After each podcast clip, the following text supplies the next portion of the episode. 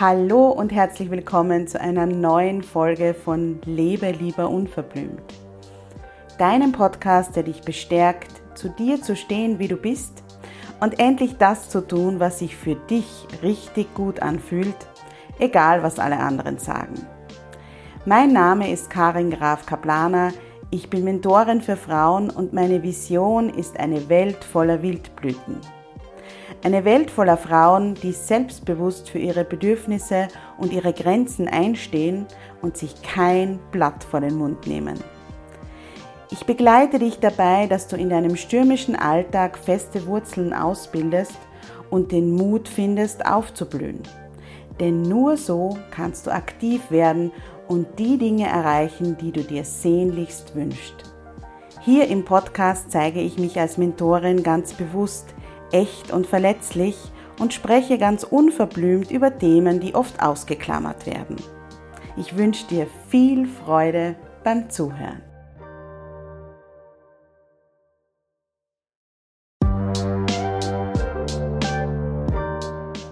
Hallo und herzlich willkommen zu Lebe lieber unverblümt, deinem Podcast, mit dem du wieder zurück zu deiner wahren Natur findest und es dir erlaubst, endlich das zu tun, was sich für dich richtig gut anfühlt. Egal, was alle anderen sagen. Mein Name ist Karin Graf Kaplaner. Ich bin systemische wertorientierte Coachin und Mentorin und ich bin der Host dieses Podcasts. Moment, Karin, ganz stimmt das nicht, denn heute bin ich der Host dieses Podcasts. Ich bin Barbara Pazeka, Speakerin und Moderatorin von Ungeniert, meiner Live-Interview-Serie und Co-Founderin von Cosima Community. Heute beantwortet Karin all meine Fragen, auch jene, die nicht so einfach zu beantworten sind. Ohne Vorbereitung und ohne zu wissen, was auf sie zukommt, stellt sich Karin all meinen Fragen. Bist du neugierig geworden? Dann bleib dran. Ich wünsche dir ganz viel Freude beim Zuhören. Hallo Karin. Hallo. Wir sind wieder beisammen. Freust du dich? Ja, ich freue mich, aber ich bin ein bisschen nervös. Nein, keine Sorge. Ich meine es immer gut mit mir, das weißt du. Aber heute, das stimmt, ich verstehe deine Nervosität.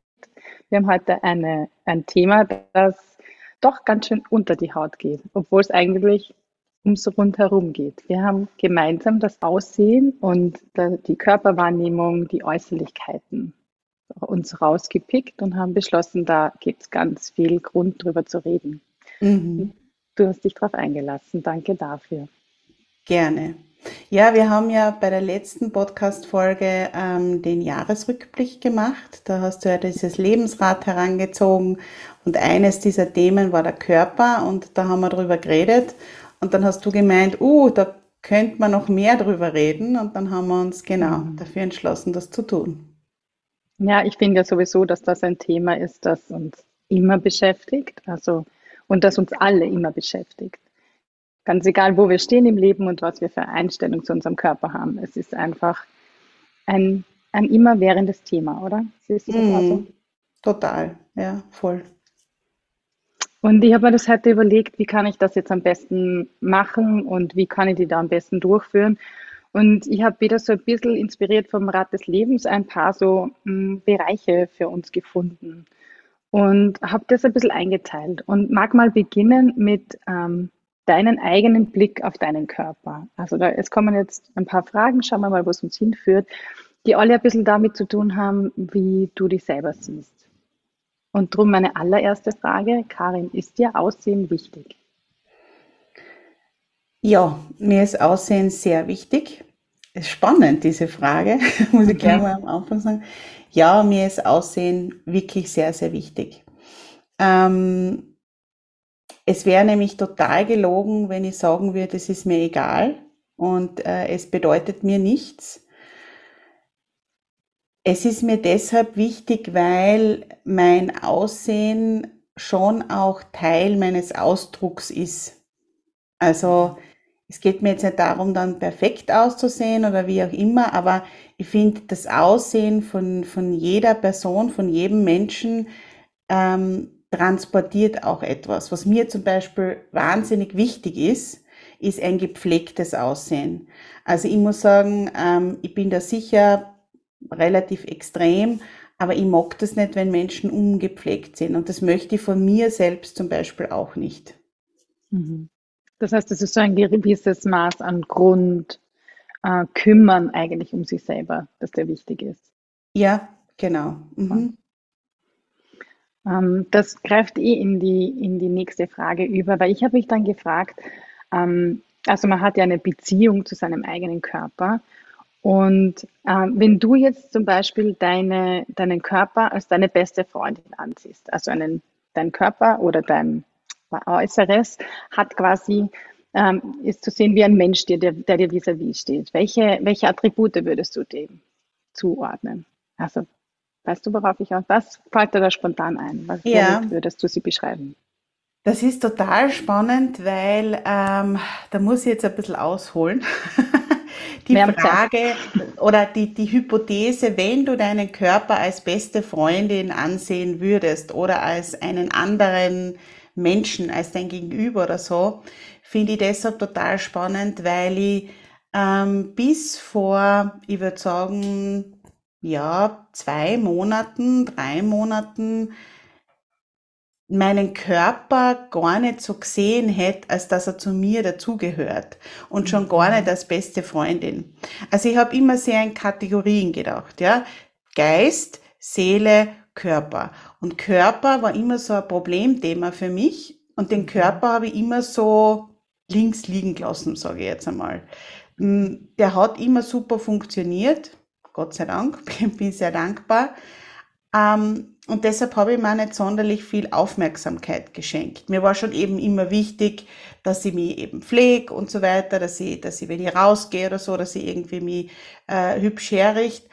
Aber so wirklich diese Beziehung mit dem Körper zu haben, wie mit einer Freundin, wie mit einem anderen Menschen, das habe ich nicht gekannt. Das habe ich noch nie gekannt. Ich bin jetzt 42 und ich beginne jetzt gerade erst, diese Beziehung aufzubauen, weil die kenne ich nicht. Ja. Das ist ähm, spannend. Ja, weil das war die Frage, die ich davor gehabt habe. Also ich wollte dich eigentlich zuerst fragen, was für eine Beziehung hast du zu deinem Körper, aber ich habe es dann sein lassen. Aber mhm. Ja, mhm. genau.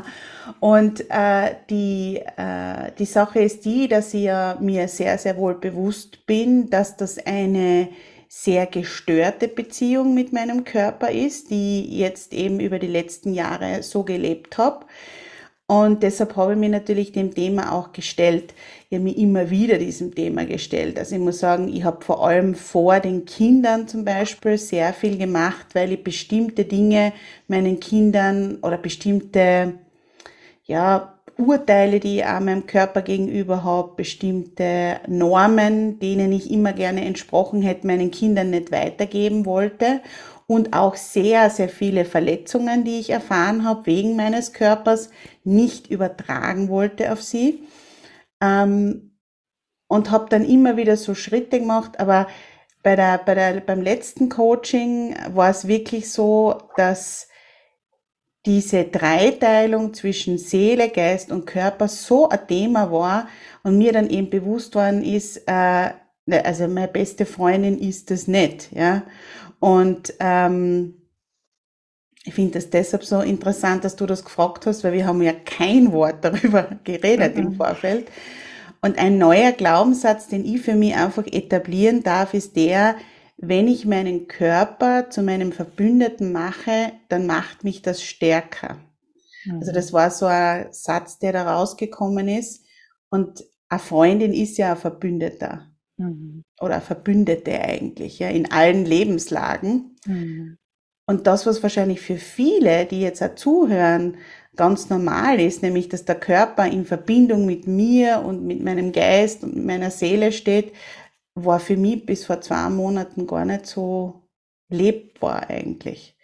Deshalb ich kann ihm, also was ihm schon an Attributen geben kann, ist, dass er wirklich zach ist, ja. Also wenn ich dran denke, was er mit mir in den letzten 42 Jahren alles mitgemacht hat an Diäten und äh, ja allen möglichen Dingen, die ich mit ihm gemacht oder nicht gemacht habe, Und er ist äh, wirklich, wirklich äh, sehr, sehr, ja, ähm, ich kann mich auf ihn verlassen und er ist eigentlich wie eine Freundin. Und er ist sehr ähm, widerstandsfähig. Ja, das mhm. sind die Attribute. Das sind ja schon recht kraftvolle Worte eigentlich, die du da gefunden hast, für das, mhm. dass de, eure Beziehung ja eigentlich so jung ist. Also, ja recht genau, schön. Genau. Kannst du dann eigentlich sagen, dass du dich wohl in deiner Haut fühlst? Mm.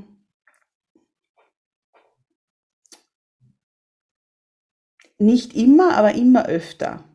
Oder sagen wir mal so, eher weniger, aber immer öfter. Also es ist so, dass jetzt, wenn du jetzt 30 Tage hernimmst im Monat, ja, mhm. sind es wahrscheinlich, sage ich jetzt einmal, im Moment fünf oder sechs, meistens rund um den Eisprung, für alle, die so ein bisschen zyklisch veranlagt sind, wo ich mich sehr, sehr wohl fühle. Und rundherum ist es so Mai, ja, mittel, mhm. mittelprächtig. Ähm, und das war früher sicher anders. Also da hat es keinen einzigen Tag gegeben, wo ich mich wohlgefühlt habe. Ja. Du hast jetzt gerade vorher erzählt, von, von, dass eure Beziehung eigentlich noch recht jung ist. Ähm, da lass uns mal kurz vielleicht in die Vergangenheit springen, weil das ist wahrscheinlich ein Thema, das, das, ja, das dich ja schon wirklich doch schon, also ich höre das raus, dass es dich schon länger begleitet. Ähm, Kannst du dich erinnern, wie dein Verhältnis zu deinem Körper als Kind war? Also immer problematisch. Also ich kann mich an keine Zeit erinnern in meinem bisherigen Leben, wo mein Körper nicht ein Problem dargestellt hat. Beziehungsweise muss ich sagen, meine Körperform, ja, also das würde ich auch mhm. sehr gerne differenzieren. Mhm. Erklär mal. Ja, weil mein Körper an sich ja immer gesund war, ja, und mir mhm. auch nie größere Probleme bereitet hat. Äh, ich habe ja bis jetzt wirklich auf Holzklopfen nie irgendwelche größeren Geschichten gehabt und ähm, mein Zyklus ist sehr regelmäßig und so weiter. Also es funktioniert alles super. Aber die Körperform war immer ein Problem und dadurch war mein Körper immer ein Problem. Ja? Und äh, ich kann mich nicht an irgendeine Zeit erinnern, also wirklich an keine, ja, wo ich nicht mit meinem Körper gehadert hätte. Das, das heißt, das, das, hat's gegeben. das heißt, das Thema Essen war auch immer Thema für die. Also was essen, wie essen, wann essen, zu viel, zu wenig, gar nicht. Genau, genau, ja. Mhm. Essen und Sport und so weiter war immer ein Megathema. Mhm. Welche Glaubenssätze hast du mitgenommen davon? Also was sind so die Dinge, die die so von klein auf, die Sätze, die dich begleitet haben? Also definitiv der Satz, äh, mein Körper ist falsch, ja? Ähm, mein Körper muss anders sein. Ähm, und dann in, in, in, dem, in dem Zuge ähm, ich bin falsch, ich bin nicht diszipliniert genug und so weiter. Ähm, dann auch sehr viele so Ängste, ich werde nicht dazugehören, ähm, diese ganzen Dinge, ja. Mhm. Harter Tobak eigentlich, gell? Also, das sind schon ja. ja. harte Sätze. Hat sich das in der Pubertät nochmal verschlimmert, hat es da nochmal Gas gegeben. Also weil da ändern sich ja quasi die Körperformen nochmal, bei uns allen mit den Hormonen. Ist das dann nochmal eine zusätzlich härtere Phase für dich gewesen? Definitiv. Also in der Pubertät war es wirklich so, dass ich dann einer sehr, sehr ähm, ja, ausgeprägte Essstörung ähm, gerutscht bin. Also ich habe äh, Bulimie gehabt für bestimmte Zeit. Und ähm, bin da aber selbst dann Gott sei Dank wieder rausgekommen. Ähm, es ist jetzt nicht irgendwie in einer Katastrophe geendet. Aber selbst da muss ich sagen, war es wirklich heftig, ähm, weil obwohl ich sozusagen äh, gegessen habe und erbrochen habe, war es jetzt nie so, dass ich spindeldür war. Ja. Mhm. Und äh, ich habe mich dann äh, in der Oberstufe einem Vertrauenslehrer anvertraut. Ja, kann ich, den Namen werde ich nie vergessen, das Gesicht auch nicht. Ähm, der war damals äh, Psychologie- und Philosophieprofessor und dem habe ich gesagt, ähm, dass ich ein Problem habe. Ja. Und weil wir haben das Thema, glaube ich, irgendwelche, ich glaube, Essstörungen haben wir gerade durchgemacht, ja, in, in der Oberstufe. Und dem habe ich dann gesagt, ähm, ja, mich betrifft das, ja. Ich bin ja zu ihm hingegangen und habe gesagt, mich betrifft das, ich würde gern mit ihm reden. Und ich weiß, wir haben eine zweite, äh, ein zweites Mädchen, sage ich jetzt einmal, in der Klasse gehabt, die wirklich ganz, ganz abgemagert war, die das auch gemacht hat. Und er hat mir dann angeschaut und hat gesagt, du hast das sicher nicht, weil sonst würdest du anders ausschauen. Das war seine Reaktion. Das war seine Reaktion. Genau, weil die, hm, hm, hm, schau dir die hm, hm, hm an, bei der wissen wir, dass das so ist, weil schau sie dir an, du hast das sicher nicht. Ja. Und dann hat er mir wieder weggeschickt. Also. Wahnsinn ich habe wirklich viele, viele Dinge erlebt, das kann man sich gar nicht vorstellen, ja, ähm, die mir aber in gewisser Weise auch halt, oder in gewisser Weise natürlich zu dem gemacht haben, was ich jetzt bin, ja, weil ähm, diese Dinge haben mich sehr, sehr geprägt. Und mhm. das sind halt so Sachen, die vergisst man nie. Also ich glaube, die ich mit 80 noch nicht vergessen, was der damals zu mir gesagt hat. Ja. Ja, weil es auf so vielen Ebenen. Mhm. Genau, auch von Ärzten und so weiter habe ich mir wirklich die schlimmsten Dinge anhören müssen. Also überhaupt einen Arzt zu finden, ja, der die anschaut, wenn du übergewichtig bist und nicht sofort, ja, alles, was du hast oder was du mit ihm besprichst, sofort auf deine Körperform reduziert. Das ist ein Wahnsinn, ja. Das, die findet man kaum. Es gibt natürlich jetzt immer mehr und es gibt da immer mehr äh, Bewusstsein dafür, ja, dass der gesunde Körper nicht mit einem Idealgewicht zusammenhängen muss, ja. Mhm. Aber früher, wie ich eben in der Pubertät war, das war gang und gäbe, ja, dass das Thema war. Und das Schlimme ist, muss man vielleicht jetzt auch noch dazu sagen, wenn ich die Fotos von damals sehe, ich war damals schlank, ja, ich war nie äh, spindeldürr und ich war auch nie dünn, das würde ich nie behaupten, aber ich war sicher nicht äh, stark übergewichtig, nicht einmal ein bisschen oder stärker übergewichtig, ja, gar nicht. Mhm. Das ist dann mit dem Blick von, von also mit einem Abstand und mit einem Blick von der äh, genau. äh, äh, Wahnsinn eigentlich, wo man dann einen realistischen mhm. Blick eigentlich drauf sieht. Also. Mhm. Mhm.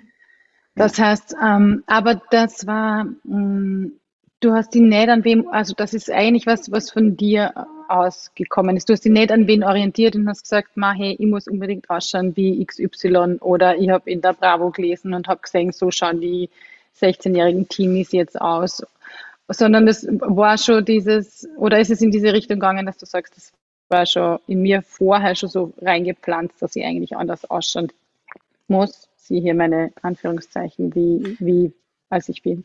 Ja, na, bei mir war das wirklich stark von der Familie geprägt. Also meine Eltern, äh, die haben beide mit dem Thema sehr zu kämpfen gehabt, vor allem auch in mhm. ihrer Jugend und in ihrem jungen Erwachsenenleben. Und das ist ja noch einmal eine Generation vor mir. Das heißt, die haben äh, noch viel, viel, viel schlimmere Dinge erlebt als ich. Mhm. Und die wollten mich immer davor bewahren, dass sie sozusagen ähm, in ihre Fußstapfen trete und übergewichtig werde. Und das haben sie mit aller Macht versucht zu verhindern. Wenn man heute weiß, es ist ihnen nicht gelungen. ähm, aber daher ist das so stark gekommen. Mhm. Ja. Mhm. Und ich habe meine Mutter mal gefragt, weil wir Fotos angeschaut haben von damals eben,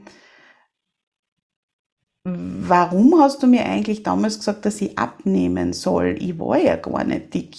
Und sie hat gesagt, naja, du warst nie so dünn wie die anderen Mädchen. Also du warst nie so, also es gibt so diese, ich finde, es gibt so diese Unterschiede in der Pubertät. Ja, es gibt Mädchen, die, mhm. die werden dann sehr, sehr groß und dann werden sie sehr, sehr schlank, weil sie eben von, von, mhm. ja, von Natur aus so sind. Und dann gibt's die, die kriegen halt dann eher Hüften und Oberschenkel und so weiter. Und ich habe eher zu dieser Sorte gehört, die war nie dick zu der Zeit, mhm. ja, aber eben auch nicht, äh, war auch nicht von der, von der, von der dünnen Fraktion. Und ich habe das, kann ich jetzt auch sagen, total spannend bei meiner Tochter erlebt. Mhm. Die ist ja schon 13 jetzt. Und ähm, ich finde, das beginnt so Ende vierte Volksschule, also vierte Grundschule, Anfang dann vom Gymnasium und im Laufe des Gymnasiums dann, also so mit 10, 11, 12. Ähm, und selbst ich habe dann gesehen, oh, jetzt beginnt sie mehr zu essen und jetzt wird sie dort rundlicher und da rundlicher. Und in dem Moment glaube ich, wenn ich mich nicht so intensiv mit meiner Geschichte beschäftigt hätte, hätte ich vielleicht sogar irgendwie angefangen, ihr zu sagen, du, jetzt musst du aber aufpassen mit dem Essen oder schau, jetzt hast du einen Bauch gekriegt oder was auch immer. Mhm. Und da, finde ich, fängt es an. Mhm. Weil meine Tochter ist jetzt extrem schlank weil sich einfach von selber wieder eingependelt hat. Sie isst, wenn sie hungrig ist, sie äh, bewegt sich gern, sie hat so eine tolle Beziehung zu ihrem Körper, weil ich sie in Ruhe gelassen habe. Und wenn ich da an ihr herumgedoktert hätte, dann, ja, wäre das, das sicher. Nur, ja. ja, auf alle Fälle, das kann ich da nur bestätigen, das kann ich auch von meinen Kindern bestätigen. Es gibt genau diese Phase, wo man sich denkt, puha, aber das ist bevor sie sich dann zum Strecken beginnen. Also da ist einfach nur der Babyspeck genau. da und dann machen es plötzlich 10 Zentimeter und da denkst du, ah, okay, ist das eh wieder weg. Und da, so genauso wie du es beschrieben hast, mhm. da durchzuhalten und nicht dann mit irgendwelchen Ratschlägen zu kommen oder das Essen zu beobachten oder jedes Mal zu sagen, bist du sicher, dass du jetzt nur einen Nachschlag nehmen willst? Das, das ja. es kaputt. Genau, genau das ist es. Genau, das ist es, ja. Das mhm. heißt, das ist auch das, was du dir, das, ich wollte nämlich so schön, dass wir diese Überleitung wieder haben. Ich wollte nämlich genau auf diese, auf, passt? Mhm.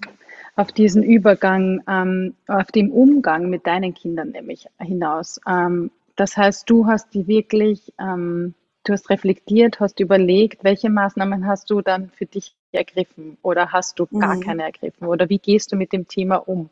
Weil nachdem es dich so lange begleitet, wird es wahrscheinlich, ich gehe mal davon aus, äh, ähm, besser mich aus, wenn es nicht so ist, wird es ein Thema gewesen sein in deiner Familie auch, in, mit deinen Töchtern jetzt. Total, total. Mhm. Also ich bin ja ähm, im Moment noch, ich weiß nicht, wie es bei der, bei der zweiten Tochter werden wird, aber im Moment bin ich ja die einzige Übergewichtige in meiner Familie. Also mein Mann ist ja schlank, die Töchter sind auch beide schlank. Ähm, und für mich war einfach ganz, ganz wichtig, ihnen zu sagen, dass ich das, also ich sehe, wie, wie ich bin, ja, ich habe aber trotzdem ein schönes Leben und das ist so. Natürlich mit, immer mit Höhen und Tiefen und so weiter. Wenn ich irgendwo ein Kleid sehe, was ich jetzt cool finde und das gibt's in meiner Größe nicht, weil halt die Firma wieder einmal bei 40, 42 aufhört, dann bin ich auch angefressen, ja, also das ist auch klar. Aber, und bestimmte Dinge muss jetzt schon auch ganz ehrlich sein, mache ich nicht gern. Also ich gehe jetzt nicht gern ähm, am Sonntag ins Gänsehäufel, wo ich alle möglichen Leute treffen kann. Das mag ich nicht. So weit bin ich noch nicht. Aber wir arbeiten dran. Schauen wir mal. Ähm, und mir war einfach wichtig, dass meine Töchter das, was ich nicht gelernt habe von klein auf, nämlich dieses achtsame Essen, dass sie das für sich etablieren. Weil bei mir war es genauso, wenn ich Hunger gehabt habe, ähm, dann hat's geheißen, naja, jetzt ist aber schon Abend, jetzt solltest du aber nichts mehr essen. Oder wenn ich Lust gehabt habe auf Kartoffeln, dann hat's geheißen, na, iss lieber Zucchini, weil die haben weniger Kalorien ähm, mhm. und so weiter. Das heißt, diese, diese Verbindung zu meinem Körper und dass er das kriegen darf, was er sich wünscht und was er braucht, die habe ich nie gelernt. Die habe ich dann wirklich im Erwachsenenalter jetzt in den letzten Jahren wieder sehr, sehr mühsam für mich lernen müssen. Und das war mir einfach wichtig, unabhängig von allem anderen, dass meine Töchter beginnen, also von Anfang an beginnen, sich das zu etablieren. Und das ist mir also bei der größeren kann ich schon mal fix sagen, extrem gut gelungen, weil die isst nur dann, wenn sie hungrig ist. Die hat auch überhaupt kein emotionales Essverhalten. Also die verbringt mhm. bringt Essen mit äh, Emotionen gar nicht in Verbindung. Und äh, sie hört auf, wenn sie satt ist. Mhm. Und das ist für mich einfach das Wichtigste, damit man einen gesunden und nicht übergewichtigen Körper kriegt. Und das ist mir gelungen. Mhm. Das Zweite, was halt ist, ich bin halt sehr, sehr offen mit meiner Thematik umgegangen. Ja. Ich habe halt immer gesagt, ähm, wenn sie gesagt haben, Mama, warum gehst du nicht mit ins Schwimmbad? Habe ich gesagt, ja, weil ich mich halt im Badeanzug nicht wohlfühle und weil ich ähm, dort keine schöne Zeit hab, ja, weil ich, weil ich das einfach nicht mag. Also es, ich habe da nie einen Hehl draus gemacht, wie es mir mit dem Thema geht. Was ich sehr spannend gefunden habe, auch in Bezug zu den Kindern war, ähm, das hat eine, eine Frau zu mir gesagt, die mir sehr nahe steht. Ich will da jetzt nicht irgendwie die Verwandtschaft, Bekanntschaft oder sonst irgendwelchen Grade sagen. Die hat zu mir gesagt, Karin, du bist eine irrsinnig tolle Mutter und du hast es wirklich toll gemacht, wenn deine Kinder schlank sind. Mhm. Aber wo, was dir dann wirklich auszeichnen wird, ist, wie gehst du damit um, wenn eine von deinen Töchter, von deinen Töchtern nicht schlank ist. Und wenn mhm. eine von deinen Töchtern übergewichtig wird, wie gehst du dann damit um? Mhm. Und das finde ich einen total spannenden Aspekt, ja, weil ähm, bei der größeren ist es im Moment halt so, ähm, die scheint das ganz gut, ganz gut umzugehen damit und so weiter. Ähm, bei der kleineren weiß ich es jetzt noch nicht. Aber das stimmt. Die, der wirkliche spannende Aspekt ist, was ist, wenn meine Töchter, oder eine meiner Töchter irgendwann so äh, ausschaut wie ich, wie werde mhm. ich dann damit umgehen? Hast du dir Gedanken drüber gemacht? Wie wirst du damit umgehen? Keine Ahnung, ich weiß es nicht. Mhm.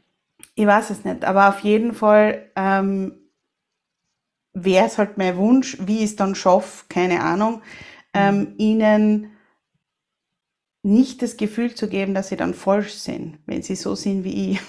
Mhm. Natürlich kommen da auch so, so, so Themen dann auf, wenn man mit den Töchtern spricht. Ähm, hat irgendwann einmal haben wir das gehabt, ich weiß jetzt gar nicht, was das für, was das für ein Themenbereich war, wo dann eine meiner Töchter zu mir gesagt hat, ich glaube die kleinere war es, also Mama, aber so dick werden wie du will ich aber nicht. Ja, da muss man dann als Mutter mhm. halt auch drüber stehen und sagen, verstehe total, ähm, kann ich vollkommen nachvollziehen, ist ja nicht immer lustig, aber wenn es das wirst, ist es auch nicht schlimm. Also so, ja, diese Sachen, ja, genau. Mhm. Ich habe das Gefühl, dass du das wie, wie immer oder wie du uns schon immer wieder mal erzählt hast, auch die, deine Töchter einfach im Prozess mitnimmst und dass du ehrlich bist und authentisch und das ist einfach das Wichtigste, weil es ist ja, es ist ja im Gegen, also wenn man das umdreht, du kannst den Kindern sowieso nicht was vorspielen, was man selber nicht glaubt. Also da, da sich so zu inszenieren und zu bemalen und zu, um zu gefallen, ist ja genauso unauthentisch. Also die Kinder durchschauen ja eh alles, das wissen wir ja, dass wir denen nichts vormachen können. Also in dem Sinne finde ich das Hut ab. Ich finde das noch, ich finde auch, dass das sehr bewundernswert ist, wie du das machst. Ja, es ähm, ist ja so schwierig, weil ähm, zum Beispiel im, im, im letzten ähm, halben Jahr habe ich ähm, ja ein bisschen Gewicht verloren, ja, mhm. durch unterschiedlichste, ähm, ja, unterschiedlichste Maßnahmen und Sachen und so weiter und auch durch meinen Weg. Und dann habe ich mich ertappt, dass ich in der Früh auf die Waage gestiegen bin. Ich steige sehr selten auf die Waage und die letzten 20 Jahre bin ich fast gar nie auf die Waage gestanden. Das mir einfach triggert. Und dann habe ich gesehen, dass ich abgenommen habe.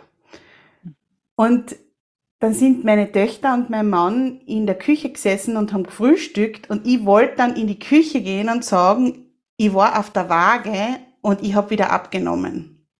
Und dann habe ich mich zurückgenommen und habe mir gedacht, na Moment, was macht denn das für ein Bild für meine Töchter, mhm. wenn ich jetzt dem so viel Wert beimesse, ja? Dann habe ich mir ähm, sozusagen den Schlüssel äh, am, am Mund verordnet und hab's nix gesagt und hab's dann, als meine Töchter in der Schule waren, meinem Mann einfach so erzählt, mhm. dass ich mich gefreut hab und dass das so leicht geht im Moment und dass es so angenehm ist und so weiter. Und ja, und da fängt's, finde ich, schon an. Ja.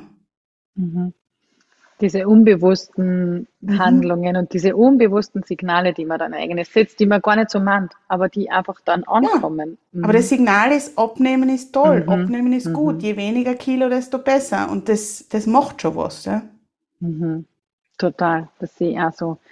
Ähm, was ich ganz spannend finde, ist ja, du hast uns ja von deinem Werdegang erzählt und davon, dass du viel auf der Bühne gestanden bist und viel im Mittelpunkt gestanden bist. Wie, wie, wie war das für dich dann, gleichzeitig so mit dir selber zu hadern und dann doch auf der Bühne zu stehen? War das nicht eine wahnsinnige Zerrissenheit in dir? Ähm, also, das sind zwei Aspekte. Das eine ist, dass ich, ähm, wenn ich auf der Bühne gestanden bin, dann war mein, also das, das, was mich ausgemacht hat, war mein Gesang. Mhm. Und das war im Grunde genommen völlig egal, was ich da angezogen habe oder ja, ob ich jetzt ein bisschen breiter war oder weniger breit. Im Grunde genommen war es egal, aber es war vor jedem Konzert eine Katastrophe. Also es war vor jeder, von vor jedem Konzert hat äh, es eine Diät davor gegeben. Ähm, ich kann mich noch erinnern, mein aller, allerliebstes Konzert, und ich tue jetzt nicht äh, irgendwelche ähm, Filmszenen zitieren, war wirklich, da hatte ich vorher zehn Tage Darmgrippe. Und das war so super, weil, ähm, ja, weil dadurch habe ich halt abgenommen gehabt und dieses Thema, was ziehe ich an und wie, wie, wie wird das ausschauen und schaut da was raus, zwickt da was, keine Ahnung, war durch diese Darmgrippe nicht, äh, mhm. ja, nicht präsent in dem Moment. Aber es war schon genau diese Zerrissenheit, die du beschrieben hast, ja. Und ein enormer Druck, wenn ich mir das so überlege, bist du dabei, da ist ja eigentlich neben dem, dass du auftrittst und singst und dich präsentierst, geht es eben ums Präsentieren und um was, wo du mhm. halt weniger Einfluss hast und wo es eigentlich nur um das Urteil der anderen geht, nämlich den Blick der anderen auf dich. Das genau. ist echt viel. Ja. Mhm. Das ist echt viel. Und vor allem, ähm, das ähm, bringt mich zu der nächsten Frage, das ist eh der Blick von anderen auf dich. In, fühlst du dich in, in Situationen von anderen beurteilt, also in Schubladen gesteckt? Spürst du das? Wenn Menschen mit dir interagieren, wenn sie nicht so gut kennen, dass sie dann irgendwie, so wie du es ein bisschen beschrieben hast beim Arzt, dass der urteilt ja, und in die Richtung diagnostiziert, worum es aber gar nicht geht? Das ist sehr spannend, weil das genauso wie du gesagt hast, sehr davon abhängt, in welcher Beziehung ich zu diesen Personen stehe. Weil alle, die mich zum Beispiel im professionellen Kontext kennen oder meine Freundinnen oder wie auch immer, die wissen das teilweise gar nicht, dass ich so ein Thema mit dem hab, weil so wie ich auch auftrete und wie ich mich gebe und wenn ich irgendwo unterwegs bin oder so, dann würde man mir wahrscheinlich nicht diese Geschichte zuschreiben in Situationen eben, so wie beim Arzt oder grundsätzlich, äh, ich sage jetzt sehr breit gefächert, in der Gesellschaft, werde ich natürlich diskriminiert. Das ist äh, ganz klar. Dicke Menschen werden in unserer Gesellschaft diskriminiert. Das ist so.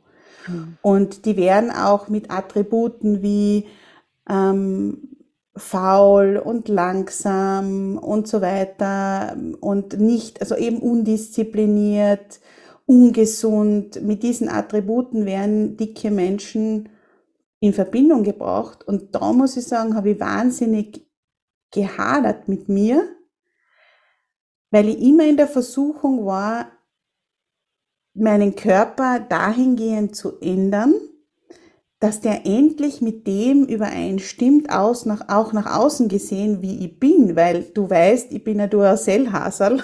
Mhm. ich bin nicht langsam und ich bin äh, auch nicht undiszipliniert, im Gegenteil. Ähm, und dass dieses äußere Bild mit dem, wie ich, ich bin, nicht übereinstimmt und dass wenn ich irgendwo hinkomme, wo mich die Leute nicht kennen, natürlich zuerst der äußere Eindruck das Ganze besiegelt, bis sie mich dann mhm. kennenlernen. Mit dem habe ich schon lange zu kämpfen gehabt, sehr, sehr lange. Das glaube ich da, weil es eigentlich auch, ähm, eine Schubladisierung ist, die du nicht beeinflussen kannst, außer wenn du dann im Gespräch bist und der Mensch sich mit dir auseinandersetzen will. Genau. Aber bis dorthin bist du einfach landest du einfach glatt in irgendeiner Schublade, wo man echt sagt, Herr, nicht von dem, was du an Attributen jetzt aufgezählt hast, würde ich dir zuordnen. Weißt du? Genau. Also Aber das, das ist durch, die, durch das äußere Erscheinungsbild, ja. Ja. Mhm. Voll. Ähm, was würdest du oder was glaubst du, also zwei Dinge sind es, die mir jetzt aufgefallen sind. Ein, zuerst möchte ich nur wissen, das heißt aber eigentlich, du hast das jetzt schon zweimal gesagt, wenn du auf der Bühne gestanden bist, war dir dein Körper egal oder war es nicht wichtig, weil es um das gegangen ist, was du gemacht hast und auch jetzt in deinem Business-Kontext. Würdest du sagen, das ist eine, etwas, was du dir antrainiert hast als Schutzpanzer? zu sagen, ich mache jetzt, ich werde Expertin und ich schaue, dass ich mein Wissen so aufbaue, dass es gar nicht darum geht, wie ich ausschaue, sondern dass ich den Leuten zeige, hey, darum geht es jetzt gar nicht. Mm, nein, ich glaube, das war nicht jetzt, äh, um irgendwas äh, zu kompensieren sozusagen oder, oder, oder mich da zu schützen, sondern es war, glaube ich, eher umgekehrt. Es war eher so, mhm. obwohl ich so ausschaue, zeige ich euch, was ich sonst noch alles kann. Also das war es eher, glaube ich. Ein Motivator. Ja, mhm. Mhm. Genau. Voll. Und was würdest du dir wünschen im Umgang mit dir, wo du sagst, okay, du bist einem Menschen vis-à-vis, -vis, der die schubladisiert. Was wäre so deine Wunsch-Traumvorstellung? Ja, ich glaube, so im, im, im direkten Austausch würde es wahrscheinlich, wenn jetzt irgendwas in der Richtung fallen würde, da kommen würde, unverblümt im wahrsten Sinne des Wortes einfach ansprechen. Da stehe ich mittlerweile drüber. Was ich mir aber schon wahnsinnig wünschen würde, wäre einfach, dass wir insgesamt, wenn wir Menschen betrachten, dass wir uns immer bewusst sind, es gibt eine Geschichte dahinter. Mhm. Niemand ist übergewichtig, weil er faul ist und zu viel frisst und zu wenig Bewegung macht. Das gibt's nicht. Ich habe so viele Menschen kennengelernt ähm, und folge natürlich auch einigen Profilen auf Instagram und so weiter. Die meisten Menschen, die übergewichtig sind, die haben eine lange, lange Leidensgeschichte am Buckel. Weil wenn das nämlich so easy cheesy wegzuwischen wäre, dann äh, ja, hätten die wahrscheinlich äh, ohnehin kein Problem mehr mit dem Übergewicht. Das ist das eine. Und das andere ist, dass wir aufhören, dünn mit besser, dünn mit gesund, dünn mit attraktiver, dünn mit ähm, wertvoller zu assoziieren. Mhm. Das ist einfach, und ich muss dir ehrlich sagen, es ist sogar in meinem Kopf so drinnen, weil ich natürlich auch immer mit diesen, mit diesen Werten konfrontiert war. Wir, ja, wir, wir, wir benutzen das Äußere vom Menschen dazu, um, um ihn in wertvoll oder weniger wertvoll einzuteilen. Und das finde ich ist ganz, ganz schlimm, weil jetzt unabhängig davon, dass es Menschen gibt, die eben eine lange Leidensgeschichte haben und so weiter oder die vielleicht eine Krankheit haben oder was auch immer, ähm, wir sind nicht alle gleich. Und es gibt mhm. Frauen, die sind sehr, sehr schlank und es gibt Frauen, die sind nicht so schlank, sind aber trotzdem gesund und attraktiv. Und wir können nicht alle über einen Kamm scheren. Das ist, mhm. Da gibt's ja diesen tollen Spruch, den finde ich so spannend. Wenn wir alle das gleiche essen würden und die gleiche Bewegung machen würden, hätten wir trotzdem alle andere Körper. Mhm. Und ich bin für einen gesunden Lebensstil und äh, für Bewegung und für gesunde Ernährung, für achtsame Ernährung und so weiter. Aber nichtsdestotrotz werden wir immer alle irgendwie anders ausschauen. Mhm. Das stimmt. Und das würde ich mir wünschen, ja, dass das mehr zum Tragen kommt. Dass man die Menschen sieht. Was mit, weißt du, was mir jetzt gerade eingefallen ist, passiert es dir trotzdem, äh, passiert dir persönlich trotzdem, dass du Menschen nach dem Aussehen beurteilst? Total. Schon, ja. ja. Kann man das überhaupt Menschen gar nicht nach ihrem Aussehen beurteilen? Geht das überhaupt oder brauchen wir zuerst mal die Schublade, um sie dann wieder rauszunehmen? Ich glaube, dass wir so viele Prägungen und Glaubenssätze und äh, Wertigkeiten, Wertemuster mitbekommen haben in unserer Kindheit, dass es im ersten Schritt wahrscheinlich gar nicht möglich ist, nicht zu beurteilen. Mhm. Und ich finde halt, das ist ein Riesenschritt, eben, das ist wieder diese, diese Achtsamkeitsgeschichte ne? zwischen Reiz, Reiz wäre in dem Fall jetzt, ich sehe jemanden und Reaktion liegt ein Raum. Und ich sehe dann jemanden, hab dann diesen Gedanken und denk mir dann und mach mir das bewusst und denk mir, Moment, äh, in die Schublade jetzt nicht, jetzt schaue ich einmal, was ist denn dann denn da noch? Da haben wir ja eine, eine Entscheidungsmöglichkeit. Aber der erste Schritt ist halt, dass wir überhaupt sensibel mit diesen Beurteilungen und Wertehaltungen umgehen. Mhm. Dann erst ermöglicht es uns ein Bewusstsein, da in gewisser Weise auszusteigen. Ja.